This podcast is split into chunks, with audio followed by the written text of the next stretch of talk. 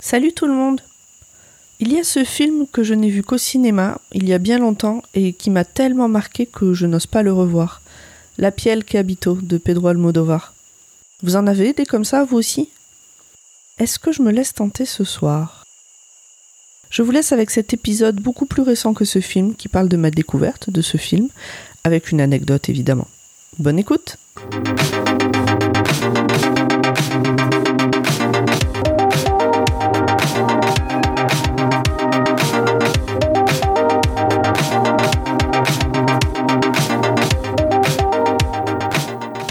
bonsoir tout le monde. Aujourd'hui un watchlist un peu spécial parce que je veux vous parler d'un film que je ne veux pas revoir, mais que je vous recommande quand même. Je vais vous mettre la bande-annonce en VF là, et après je vous explique.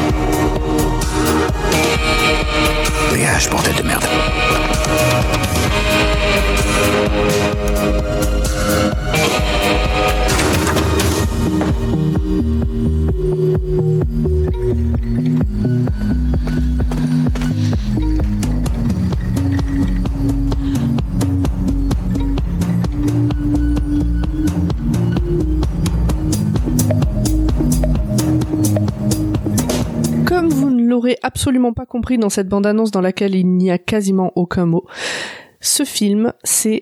Alors, je vais écorcher tout ce que je vais dire à partir de maintenant, désolé, ça sera comme ça. Ce film, c'est La piel que habito de Almodovar, qui est un film que j'ai vu au cinéma à sa sortie en 2011 et qui m'a retourné. Alors d'abord, je vous fais le petit pitch à la Wikipédia. Donc c'est un film de Pedro Almodovar qu'il a écrit avec son frère Agustin. Dedans on retrouve Antonio Banderas, Elena Anaya, Marisa Paredes, Jeanne Cornette, Blanca Suarez et d'autres euh, d'autres personnages. Donc Antonio Banderas qui joue le rôle principal et Elena Anaya qui joue le rôle féminin principal je sais pas trop dire si c'est un rôle principal ou un rôle secondaire. Bah, franchement, rôle, pour moi, rôle féminin principal. Donc ce film est sorti en France euh, en août 2011, en Espagne en septembre 2011. Bon, on aurait pu s'imaginer qu'il sortirait avant en Espagne. Il fait 117 minutes, il est catégorisé dans le genre thriller et je pense que c'est la bonne catégorie. Et alors, de quoi ça parle? En fait, c'est l'histoire donc de Robert Ledgar, qui est joué par Antonio Banderas, qui, il y a 12 ans, a perdu sa femme dans un accident de voiture. Elle était grand brûlée, elle aurait pu être euh, sauvée si euh, on avait pu lui faire des greffes de peau, etc. En tout cas, euh, Ledgar, qui est chirurgien esthétique, met tout son temps et toute son énergie dans des recherches pour créer cette peau qui aurait pu sauver sa femme. Il finit par arriver à quelque chose, mais pour ça, eh ben, en plus du temps, il lui faut un complice, une femme cobaye, très peu de scrupules, et vu qu'il n'en a jamais eu, ça c'est pas un problème. Et l'aide aussi de Marilia, donc qui est la femme qui s'est occupée de Robert depuis le jour où il est né. Donc c'est un peu c'était sa nounou et maintenant c'est sa je sais pas comment dire euh, sa gouvernante sa dame de compagnie bref sa maman euh, de substitution comme vous voulez. Donc elle c'est aussi sa plus fidèle la plus fidèle des, complices qu'il pouvait avoir. Et puis bah, cette euh, femme cobaye euh, alors qui est-elle et d'où vient-elle? Ça fait partie des grands suspens euh, de ce film dans ce que je peux rajouter, on va dire pour l'aspect Wikipédia, c'est que le film a fait partie de la sélection officielle du 64e Festival de Cannes en 2011. D'ailleurs, au niveau des distinctions, donc pendant le Festival de Cannes 2011, il a été présenté en compétition officielle pour euh, la Palme d'Or, qu'il n'a pas eu. C'est The Tree of Life qui a eu la, hum, la Palme d'Or cette année-là. Mais il a eu d'autres prix. Il a eu le prix Vulcain de l'artiste technicien pour le directeur de la photographie, le prix de la jeunesse. Alors ça, je, ça m'étonne parce que je vois pas des jeunes. Moi, j'amènerai pas des jeunes voir ce film. Ah ben c'est un prix, si jamais ça vous intéresse, comme ça je vous file un peu plus d'infos, c'est un prix qui a été créé en 82 qui n'est plus décerné depuis 2013. Euh, voilà, et c'était des jeunes de 18 à 25 ans, donc euh, ça va, ça me choque moins, moi quand on me dit le prix de la jeunesse, j'imagine des jeunes ados. Bref, il a eu le prix de la jeunesse.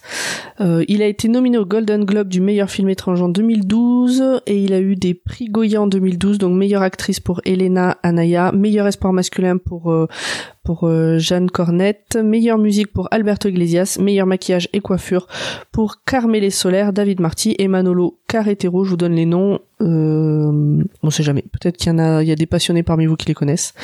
Et puis le BAFTA du meilleur film étranger en 2012. Donc voilà, il y a quand même eu quelques prix. Et alors, petit point supplémentaire que je peux ajouter, mais alors pareil, je c'est en lisant donc euh, la fiche Wikipédia, hein, c'est très pro ce que je suis en train de faire, j'ai rien préparé, c'est pas grave. La fiche Wikipédia associe donc la fiche du film à euh, l'article LGBT au cinéma, c'est d'ailleurs l'équipe du film qui est en photo pour illustrer cet article. Bon, voilà, si ça vous intéresse de creuser, euh, je vous invite à creuser. Donc, revenons au film.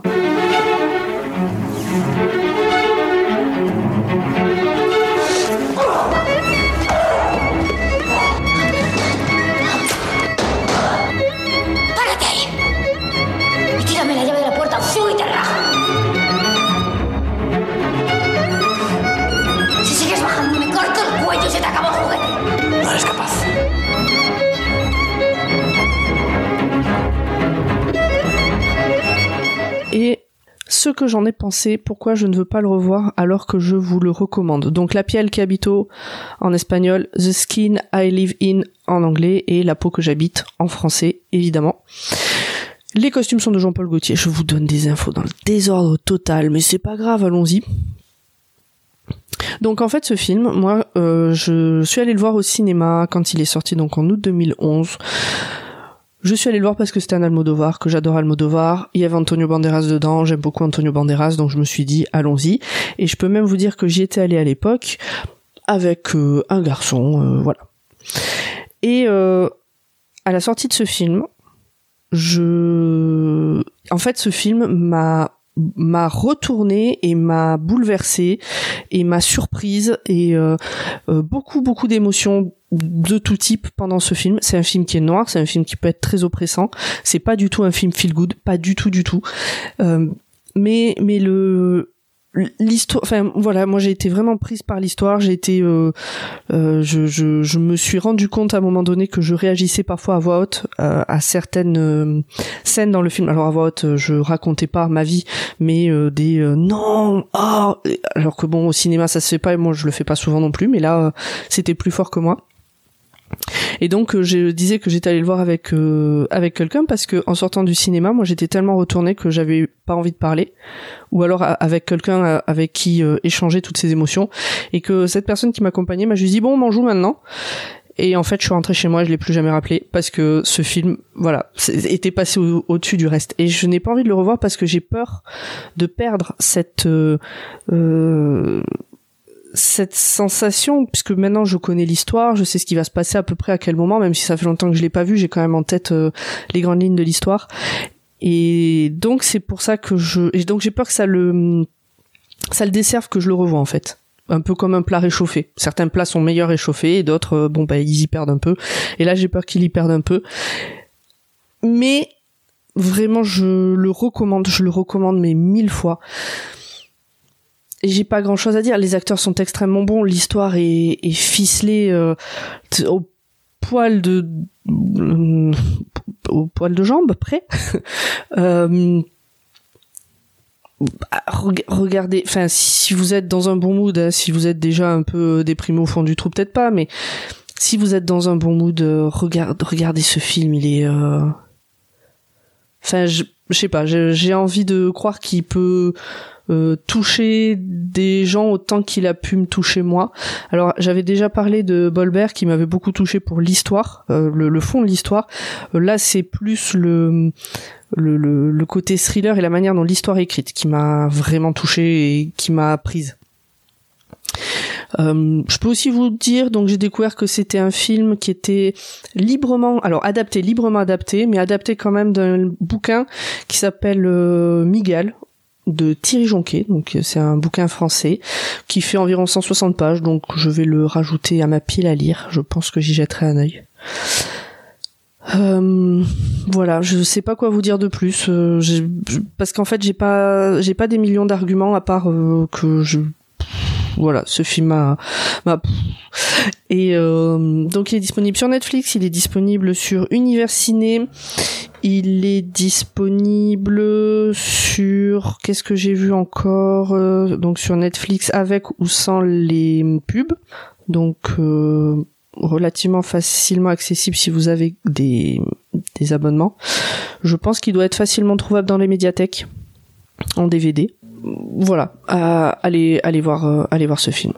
Et venez me dire ce que vous en avez pensé. Des bisous du coup et puis bah à bientôt pour une autre recours.